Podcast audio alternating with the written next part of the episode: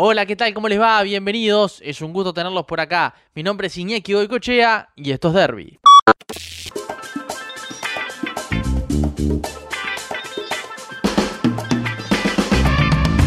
El deporte en el mundo se hace grande a través de las historias. Hoy vamos a hablar de un derby único en el mundo. No solo por la pasión con la que se vive, los años de tradición y las filosofías que defienden, sino también por la sana rivalidad que se puede disfrutar en un partido de este tipo. Nos metemos en el clásico vasco. Allí juegan y conviven el Athletic Club de Bilbao y la Real Sociedad.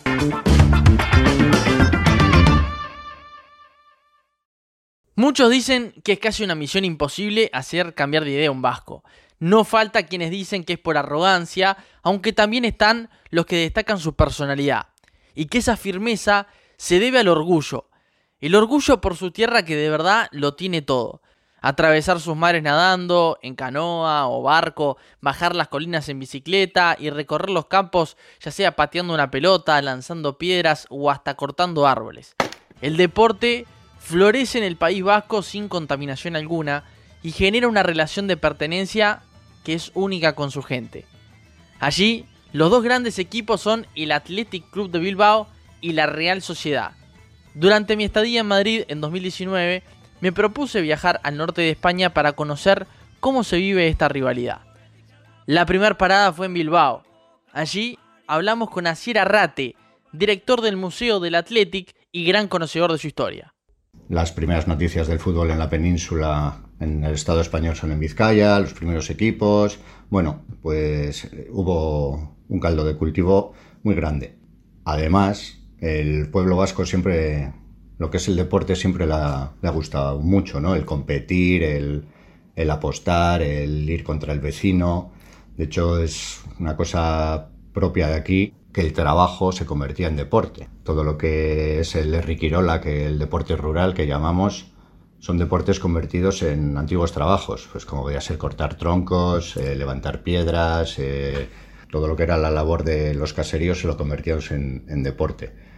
Pues cuando llegó el, fútbol, fue un poco también esa, esa idea de mi caserío contra el tuyo, mi pueblo contra el tuyo, Euskadi o el País Vasco es un conjunto de comunidades al norte de España, el cual posee una historia milenaria con distintos orígenes e influencias que gestaron unas costumbres y un estilo de vida muy particular.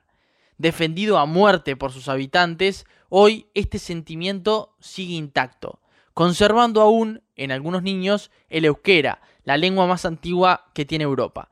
En Euskadi está Bilbao y en Bilbao está el Athletic, un equipo de fútbol con 121 años de antigüedad que se distingue de la mayoría de los clubes europeos y la visión actual de este deporte. La Atlética hasta el 11 tiene extranjeros, pero que vivían aquí. Y luego ya, claro, el fútbol cada vez se va complejizando más y demás. Entonces ya en la Copa del 10 eh, hay unas normas, pues porque la gente traía jugadores extranjeros de repente una semana antes, cuatro, cuatro, días antes, y jugaban. Entonces la norma era que por lo menos tenían que llevar seis meses en, viviendo en, pues en Vizcaya en caso del Athletic, en Madrid en caso del Madrid y en Barcelona. Y en el año 11 el Athletic fichó a dos extranjeros de estos pues para jugar, ¿no? Y, y la Real Sociedad, que es un equipo de San Sebastián, bueno, el equipo de San Sebastián, pues lo impugnó porque decía que no llevaban seis meses, que ellos también llevaban, pero a ellos no sé por qué se les descubrió la trampa, entre comillas. Entonces impugnaron, se fueron del campeonato, hubo, hubo un escándalo muy grande. Pero no es que no se prohibiese, sino que tenían que llevar seis meses, que nadie cumplía. Pero se, se, se fue contra el Athletic pues porque había ganado el campeonato. Entonces dijeron ese campeonato. Y entonces el Athletic dijo, mira, yo voy a jugar con la gente mía, nos dejamos de líos, desde luego por esto no nos vais a, no nos vais a fear la conducta. En el Athletic existe una ley no escrita que impide contratar a extranjeros. Pero no nos referimos a que hay que ser español para poder jugar, sino que el principal requisito es haber nacido en Vizcaya. El fútbol vasco era muy, muy, muy, muy fuerte. Cuando empieza la primera liga, el 60% de los futbolistas eran vascos. El Athletic era el mejor de los equipos vascos de 10 equipos, 4 eran vascos. No necesitaba jugadores de otras regiones. Y luego también pues está la, pues, la personalidad y la idiosincrasia de, del vasco, del vizcaíno, del bilbaíno, ¿no? que yo qué sé, que seguimos jugando un poco, vemos el Atlético como el equipo de, del barrio, de, siempre, de, pues, de, lo que fue el fútbol o de lo que es el fútbol cuando juega en una escuela, ¿no? Pues primero A contra tercero B, pues juegan los de clase, no vienen los primos de los de clase ni los de otras clases, pues nosotros seguimos un poco con esa con ese espíritu de, de jugar con gente de aquí. A 100 kilómetros de distancia está la hermosa San Sebastián, que se pinta de azul y blanco en honor a la Real Sociedad, el equipo de esta ciudad que también es de los más tradicionales de toda España. Allí hicimos la segunda parada para hablar con Iñaki Mendoza, historiador del club. La sociedad de fútbol es la que en 1909 decide participar en la Copa, en el Campeonato de España pero no les dejan hacerlo porque no estaban inscritos como una asociación legal en el, gobierno civil. Entonces, ¿qué hacen? Pues le piden amparo a una sociedad deportiva que sí estaba inscrita, que era el Club Ciclista, y en 1909, en abril, eh, jugamos la Copa bajo el nombre de Club Ciclista. Y de hecho la ganamos. Y posteriormente, los que componían la sección futbolística del Club Ciclista deciden ya decir, bueno, pues nos vamos a constituir nosotros en, en, sociedad. Y el 7 de septiembre de 1909 es cuando se constituye la Sociedad de Fútbol, que posteriormente, en 1910, en febrero, recibe eh, del rey Alfonso XIII el título de Real. Y desde entonces, pues somos la Real Sociedad de Fútbol. Con su vecino no solo lo diferencian los colores, sino que además no existe esa ley no escrita de la que hablábamos anteriormente, pero que para ellos no los diferencia demasiado. Yo creo que la filosofía de los dos equipos es parecida, es decir, eh, basarnos en la apuesta por nuestras canteras y por los jugadores que se han, que se han criado y han crecido eh, en nuestros clubes. Es cierto que nosotros en 1989 abrimos la puerta a tener refuerzos eh, foráneos. Mm, evidentemente fue una decisión que en aquel momento causó cierta discusión porque nosotros habíamos sido campeones de liga y campeones de, copa jugando solamente con jugadores de, la casa,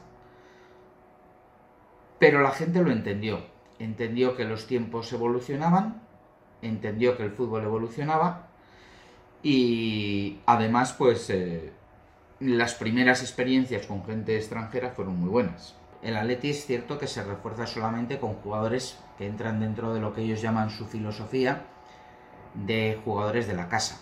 Su filosofía ha evolucionado a lo largo de los tiempos, es decir, ahora mismo entra dentro de su, de su filosofía gente que hace unos años pues probablemente no hubiera entrado. Esta evolución se debe a una discusión que existe sobre algunas zonas grises en la filosofía del Athletic de Bilbao, en la que los acusan de contratar a jugadores de localidades aledañas que no pertenecen a Euskadi. A ver, nosotros que llevamos 120 años compitiendo, desde el 11 sin extranjeros, con esta ley no escrita, que a mí en concreto me parece maravillosa que no esté escrita, porque se ha sido tremendamente estricto y más o menos flexible. En cualquier caso, es un debate de, la masa social del Athletic, ¿no? Que es la que menos a disgusto está cuando hay zonas grises. Que el resto de los equipos nos diga cosas es como, bueno, pues, ¿qué, ¿qué, quieres? ¿Que juegue con las dos piernas atadas también? No sé, yo creo que somos bastante coherentes. Está claro que en 120 años han pasado cosas. Está claro que antes el fútbol era de Vizcaya, ahora es todo Euskal Herria. Euskal Herria pues tiene frontera con Rioja, montas una escuela de fútbol en Rioja, te viene un chaval, aprende a jugar ahí. Otra cosa es que ya esa zona gris cogiese carta de naturaleza o que realmente, no sé si estuviésemos haciendo trampas de una manera continuada, pero yo sinceramente no creo que sea el caso. En el corazón de la ciudad se encuentra San Mamés, el estadio del Athletic que es motor emocional de Bilbao y que día a día le recuerda a su gente cuáles son sus colores. Pero este nombre no es pura casualidad. Cuenta la leyenda que Mamés nació en una cárcel de Capadocia en el año 259, sus padres habían sido encarcelados por ser cristianos y al poco tiempo de su nacimiento sus padres murieron y él fue criado por una viuda rica que a los 15 años falleció y lo dejó heredero de toda su hacienda. Él mantuvo las creencias cristianas de sus padres y el gobernador de Capadocia lo sometió a distintas torturas por lo que debió refugiarse en un monte cercano. Con 15 años fue encontrado nuevamente y enviado a un circo sometido a luchar ante los leones. Sin embargo, ante todo pronóstico logró amansarlos y así salvar su vida, aunque por poco tiempo, ya que al ver este espectáculo fue asesinado con un tridente. A esta historia de perseverancia y aferro a sus creencias se le hace culto en el hoy Estadio Rojiblanco por 53.000 personas que se revelan a este modelo actual en el fútbol, en el que los equipos han llegado a un nivel de profesionalismo que convirtieron a sus jugadores en estrellas, estrellas inalcanzables que perdieron esa conexión con su gente. Yo no quiero bajar a segunda, porque me parecería muy triste, muy triste. Tampoco quiero cambiar de filosofía y menos cómo está el fútbol ahora, porque, porque no me identificaría, ¿no? Bastante veo al fútbol como una burbuja demasiado grande como para, no sé, me parece, pues sí, igual somos un elefante atados a un árbol y igual acaba desapareciendo el modelo pero mientras dure, pues esto que ha durado, ¿no? Yo hace unos años le preguntaba a mi padre, jo, ¿te das cuenta que igual te mueres si no ves ningún título? O sea, me da igual. Los chavales de ahora no han visto nada. Bueno, una supercopa. O sea, que tampoco gana títulos tantos equipos. El Atleti sigue siendo el tercer equipo que más títulos tiene en España. Nunca ha estado en segunda. Pero es verdad que tiene potencial para más con...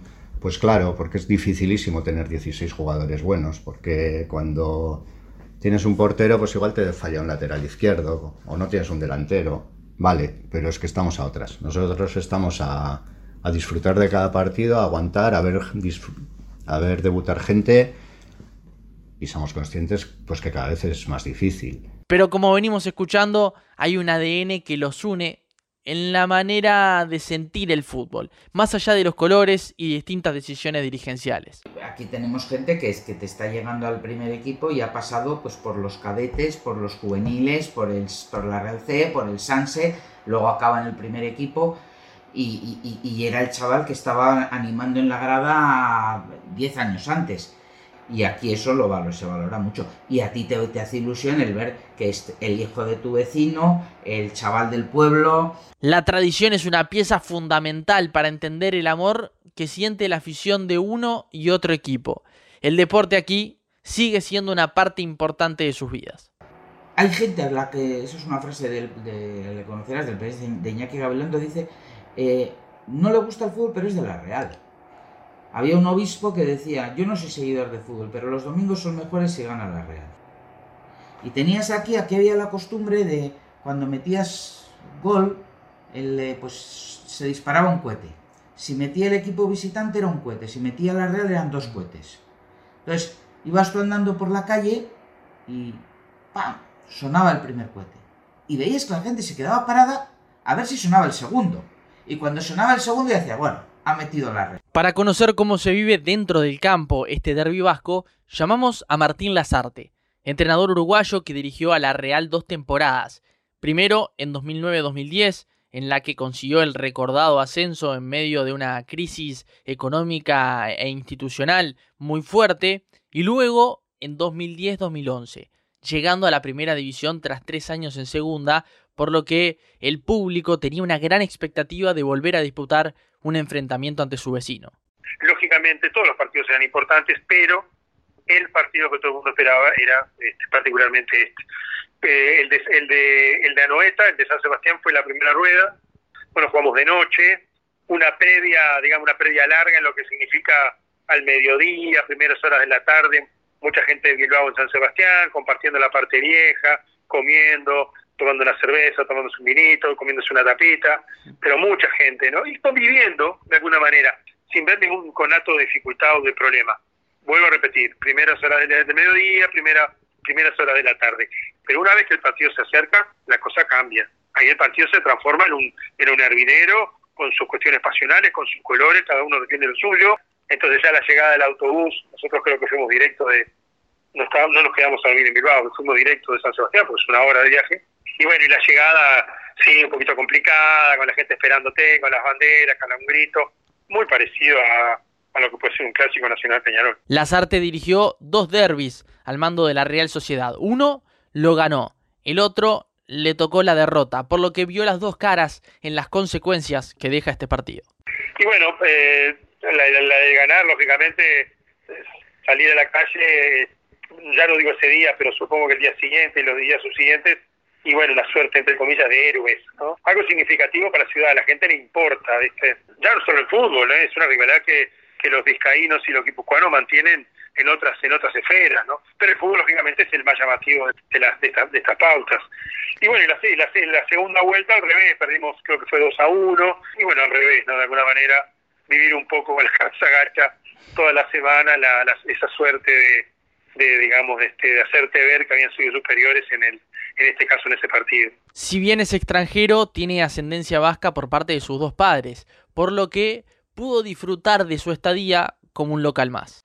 Me pasó, ¿no? El hecho de ser hijo de vasco y, y nieto de vasco por el lado de mi madre y tener pariente ahí y saber canciones y saber algunas palabras y, y que muchas cosas culturales, o casi todas, no me fueran ajenas, para mí fue supuso un, un, hecho muy importante frente a los jugadores, ¿no? Me dio un, me dio un plus, este, cosa que disfruté, como entrenador lo disfruté y me dio muchas pautas para, para manejarme con mucha más soltura. No sé si a otros colegas les habrá pasado lo mismo, pero a mí particularmente de, ese lugar me benefició mucho. Por fuera brutos como una trompada, pero por dentro una iglesia. Así es el Vasco, ¿no? Este tipo que el día que te abre el corazón es paciente. Yo mantengo un vínculo con un montón de hinchas, pero muchos, eh, de los cuales con algunos incluso me invitaron a lo que llaman las sociedades de, algún pueblo, ¿viste? Una especie de club, eh, donde es un recinto muy cerrado para determinadas personas, y la verdad, de, pasarlo fantástico, ¿no? De conocer sus, sus vidas, sus sueños.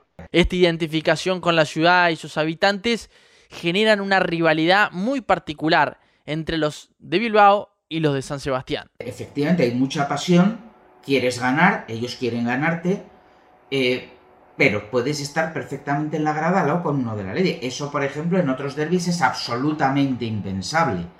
Y, y, una, y, un hincha de la Real estar en Bilbao viendo el partido que ha ido invitado por sus compañeros, por sus amigos de allí y está con la camiseta de la Real rodeado de los del Atleti. Tendrá que aguantar si nos ganan pues las burlas, él se reirá un poco si ganamos nosotros y ya está. El partido del año es contra el Real Madrid. Siempre es lo que más gusta ganar y siempre sobre todo porque había muchos años que la Real no estaba en primera división. Y los rivales de siempre, los clásicos, han sido el Madrid y el Barcelona. Pero también es verdad que la Real es un partido especial, pues porque conoces a mucha gente de, San Sebastián o de Guipúzcoa.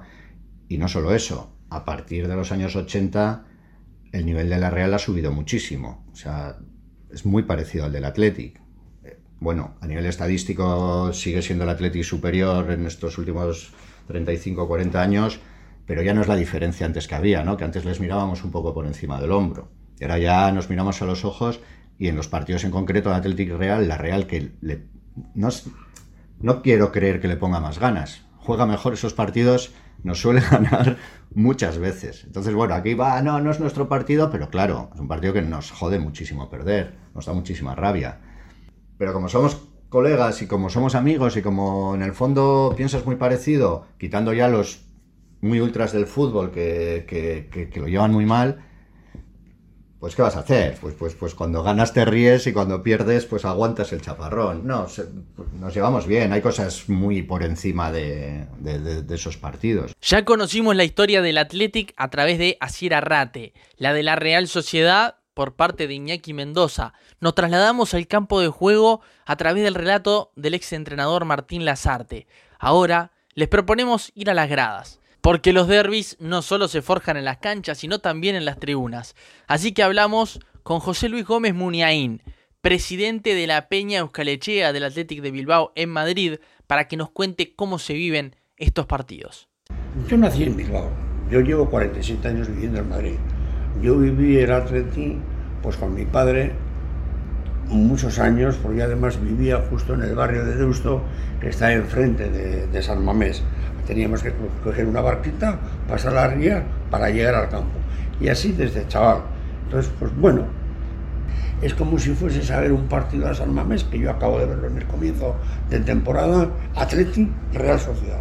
A mí me impresionó y, y, estoy acostumbrado a ver y disfrutar de esos partidos.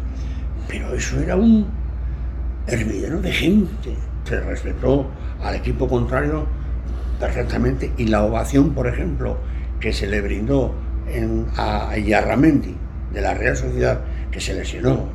Todo el campo era un clamor de aplaudiéndole y era el eterno rival. Que además había jugado en el Madrid se levanta, pero ayudado por los fisios de la Real Sociedad se va a retirar sin poder apoyar, creo que es su pierna izquierda.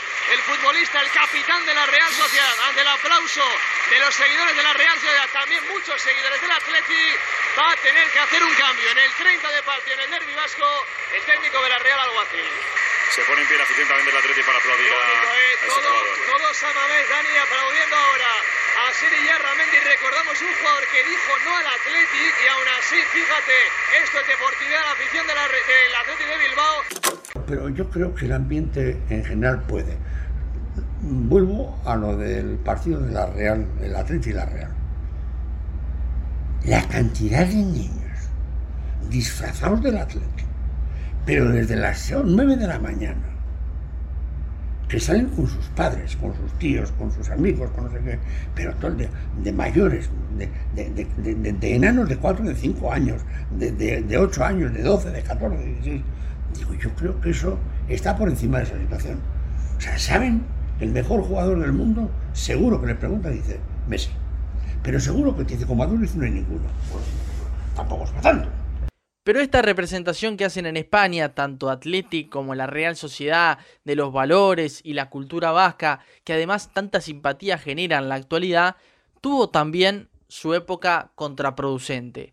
La llegada de la ETA al País Vasco, una organización terrorista nacionalista vasca que surgió en la década de 1980 y que luchaba por la independencia, generó divisiones internas y muchas sensaciones adversas para los de fuera.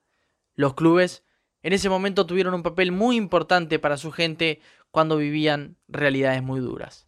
Al Atlético se le identificaba como ese equipo de jugadores vascos que según la prensa de Madrid eran jugadores españoles, que pues ese equipo noble y que caía bien empezó a encarnar todo lo peor, que fue pues todo lo que se relacionaba con el terrorismo, el Atlético y, todo lo vasco en general, pues porque había mucha brocha gorda, ¿no? No, no se diferenciaba bien pues las cosas de, oye, ser vasco no tengo por qué, ser por qué apoyar a ETA. Y sí que es verdad que fueron años muy duros para el Athletic, el, cómo se les recibían los campos y sobre todo para estos peñistas, estos aficionados del Athletic que vivían en pueblos de España y que pues que seguían siendo el Athletic, muy orgullosos del Athletic, pero que muchos de sus vecinos no lo, no lo entendían. En cambio aquí, en Bilbao, era justo lo contrario, ¿no? Cuando venías a San Mamés, eh, la sociedad vasca ha estado muy polarizada entre, no tanto entre nacionalistas vascos y nacionalistas españoles, como entre los que han defendido a ETA, al terrorismo a ETA, la lucha armada a ETA, o vamos, y los que, y los que no, ¿no? Que, eran la gran mayoría. Pero sí que es verdad que cuando se llegaba a San Mamés eh, se podían sentar al lado, en en bancados contiguos de personas con ideologías políticas totalmente diferentes. Y era el único sitio prácticamente que, había como un pacto de, no agresión, de vamos a animar al Athletic y vamos a dejar fuera nuestras diferencias. Es una etapa complicada en la historia de Euskadi que todavía tiene heridas abiertas en la población hoy, a dos años de su disolución y a nueve del anuncio del cese definitivo de su actividad armada. Es un tema del que de a poco se va a ir conociendo más, pero lo importante en este caso es ver el papel social que cumplió el club en esta situación, donde permitía unir a sus hinchas a pesar de lo que estaban viviendo. Por eso este es un derby especial. Mientras que en otras partes del mundo la gente llega al estadio como si fuera la guerra, aquí todo transcurre bajo la ley del deporte, que une a todos los vascos por igual sin importar política o religión. El valor que le dan a sus costumbres no los hace gente cerrada para los de fuera. Puede que desconfiada al principio, pero una vez que pasas la prueba se vuelven incondicionales, como cuando alientan a sus equipos. Cerramos entonces este primer capítulo del podcast en el que iremos contando más sobre estos partidos que muestran que el fútbol no es solo fútbol cuando los equipos dejan un mensaje. Gracias por su compañía, nos volveremos a encontrar cuando haya un nuevo derby. Chau, gracias.